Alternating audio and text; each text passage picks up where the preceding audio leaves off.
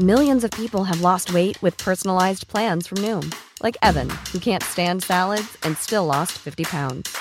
Salads, generally, for most people, are the easy button, right? For me, that wasn't an option. I never really was a salad guy. That's just not who I am. But Noom worked for me. Get your personalized plan today at Noom.com. Real Noom user compensated to provide their story. In four weeks, the typical Noom user can expect to lose one to two pounds per week. Individual results may vary.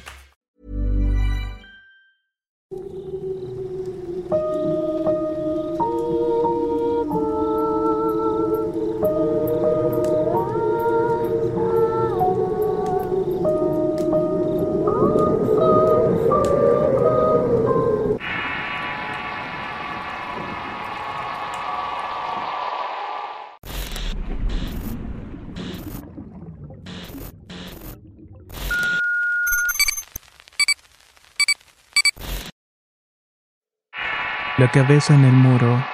Historia basada en la experiencia de Alejandro G. Escrito y adaptado por Tenebris para relatos de horror. El día de hoy me gustaría compartirles una de las experiencias más traumáticas que he experimentado. Ocurrió en el año 2004. En ese entonces vivía en Apodaca, en la colonia Ébanos. Recuerdo que nos habíamos mudado a otra casa dentro de la misma colonia. Esta quedaba en una esquina y enfrente solamente había un terreno que llevaba hasta el monte. La primera noche que pasé ahí, como todavía no acabábamos de traer las cosas, tuve que quedarme a cuidar lo que alcanzamos a llevar. También se quedó un amigo que nos hizo el favor de mover los muebles en su auto. Pusimos una colcha en la sala y ahí nos quedamos platicando. La casa tenía porche y un barandal que estaba descompuesto, y hacía un ruido espantoso al momento de abrirlo. Al ser de dos pisos y sin muebles con el eco en su interior me impuso bastante miedo. Mi amigo no podía dormir y a medianoche me dijo, Oye, quiero ir al baño pero ya me fijé que el de aquí no tiene agua. Ve al de arriba y llévate el foco de la cocina para que no hagas oscuras. Le contesté. Lo noté algo dudoso como si tuviera miedo por alguna circunstancia. Yo para calmar los ánimos le dije que si quería yo lo acompañaba. Ambos nos reímos de esto y decidió ir solo. Yo me volví a recostar y estuve dormitando alrededor de unos 20 minutos. Me despertó el momento de escuchar al barandal arrastrándose por el suelo y cómo abrían la puerta.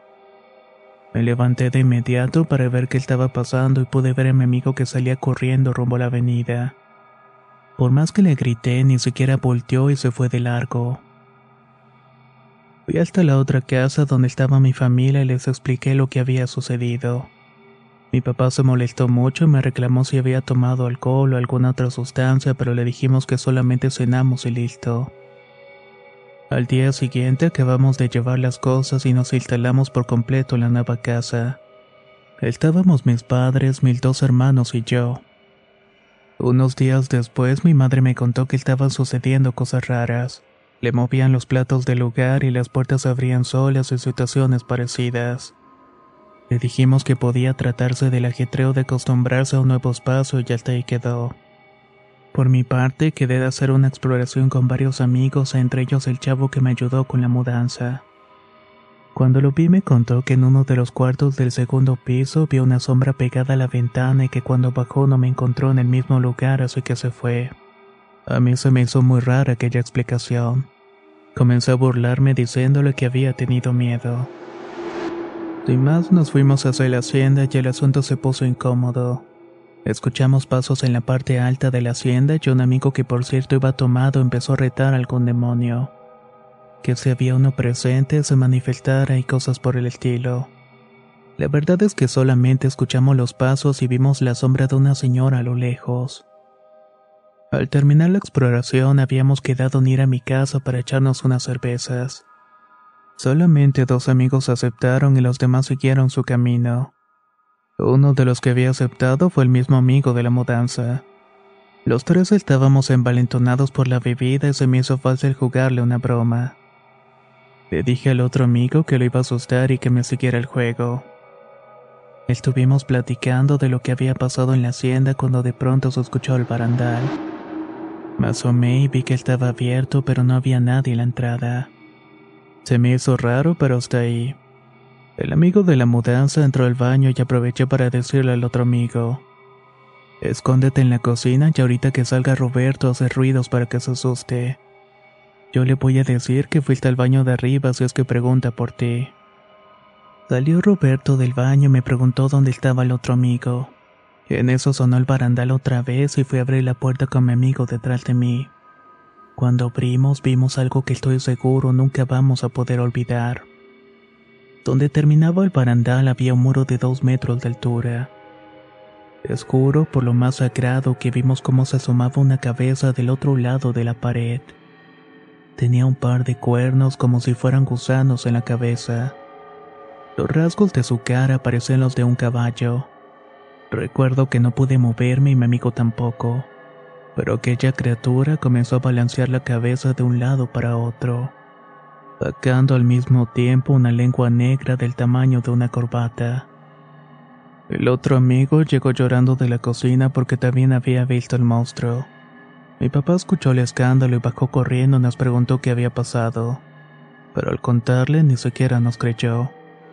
Al contrario, nos regañó diciendo que estábamos borrachos. Mis amigos estaban en shock y no supimos qué hacer hasta que Roberto se hincó y empezó a rezar. Yo no tenía ganas de asomarme hasta que fuera de día y así lo hicimos. Roberto aprovechó el ambiente de complicidad para decirme que aquella noche en la mudanza algo intentó ahorcarlo por la ventana del baño. Había bajado corriendo lo más rápido que pudo e intentó despertarme pero al ver que no podía hacerlo salió corriendo de la casa. Unos días después nos encontrábamos toda la familia en la planta baja de la casa y solo mi padre estaba en el cuarto. Recuerdo que mi papá subió hacia la planta de arriba porque el baño de abajo estaba ocupado. No pasaron ni dos minutos cuando se escucharon gritos de mi padre como si estuviera moviendo los muebles de arriba. Subí corriendo las escaleras, en el primer cuarto mi hermano estaba colgando de un cinto. Mi cuñado trataba de sostenerle los pies y mi padre le estaba gritando a mi madre que subiera. Cuando mi madre vio esa escena tan espantosa, se desmayó. Mi hermana y mi cuñado no paraban de llorar y de gritar, y solamente estábamos parados con los ojos llenos de lágrimas. Me da mucho sentimiento recordar todo aquello. Mi hermano era menor que yo y yo no pude hacer nada por salvarlo. Nunca conté esta historia ni siquiera en los grupos de autoayuda. Sé que algunos de mis amigos escucharán este relato y recordarán los días tan difíciles que pasaron conmigo. Las cosas fueron empeorando con este acontecimiento. Yo tomé el cuarto donde había fallecido mi hermano porque estaba seguro de que esa cosa que vimos tuvo algo que ver. Esa idea menguó el dolor y despertó en mí un deseo de venganza. Si lograba verla en cualquier momento me le iba a ir a los golpes. O lo que fuera con total de cobrarme todo lo que nos hizo. Hubo muchas cosas más que pasaron en esa casa, pero esta definitivamente fue la que más nos marcó. Quiero agradecer a mi familia a quienes les pedí permiso para contarla, y accedieron a dar a conocer este suceso tan íntimo en nuestra historia. Queremos que se den cuenta de que el mal existe afuera, y que pueden dejar heridas que nunca van a sanar. Un relato corto, íntimo y sin duda escalofriante. ¿Qué fue lo que pasó en aquella casa? ¿Esa aparición tuvo algo que ver o simplemente fueron casualidades? Puede que sí, pero también puede que no. Si tú tienes alguna opinión, por favor compártela en los comentarios. Muchas gracias y nos escuchamos en el próximo relato.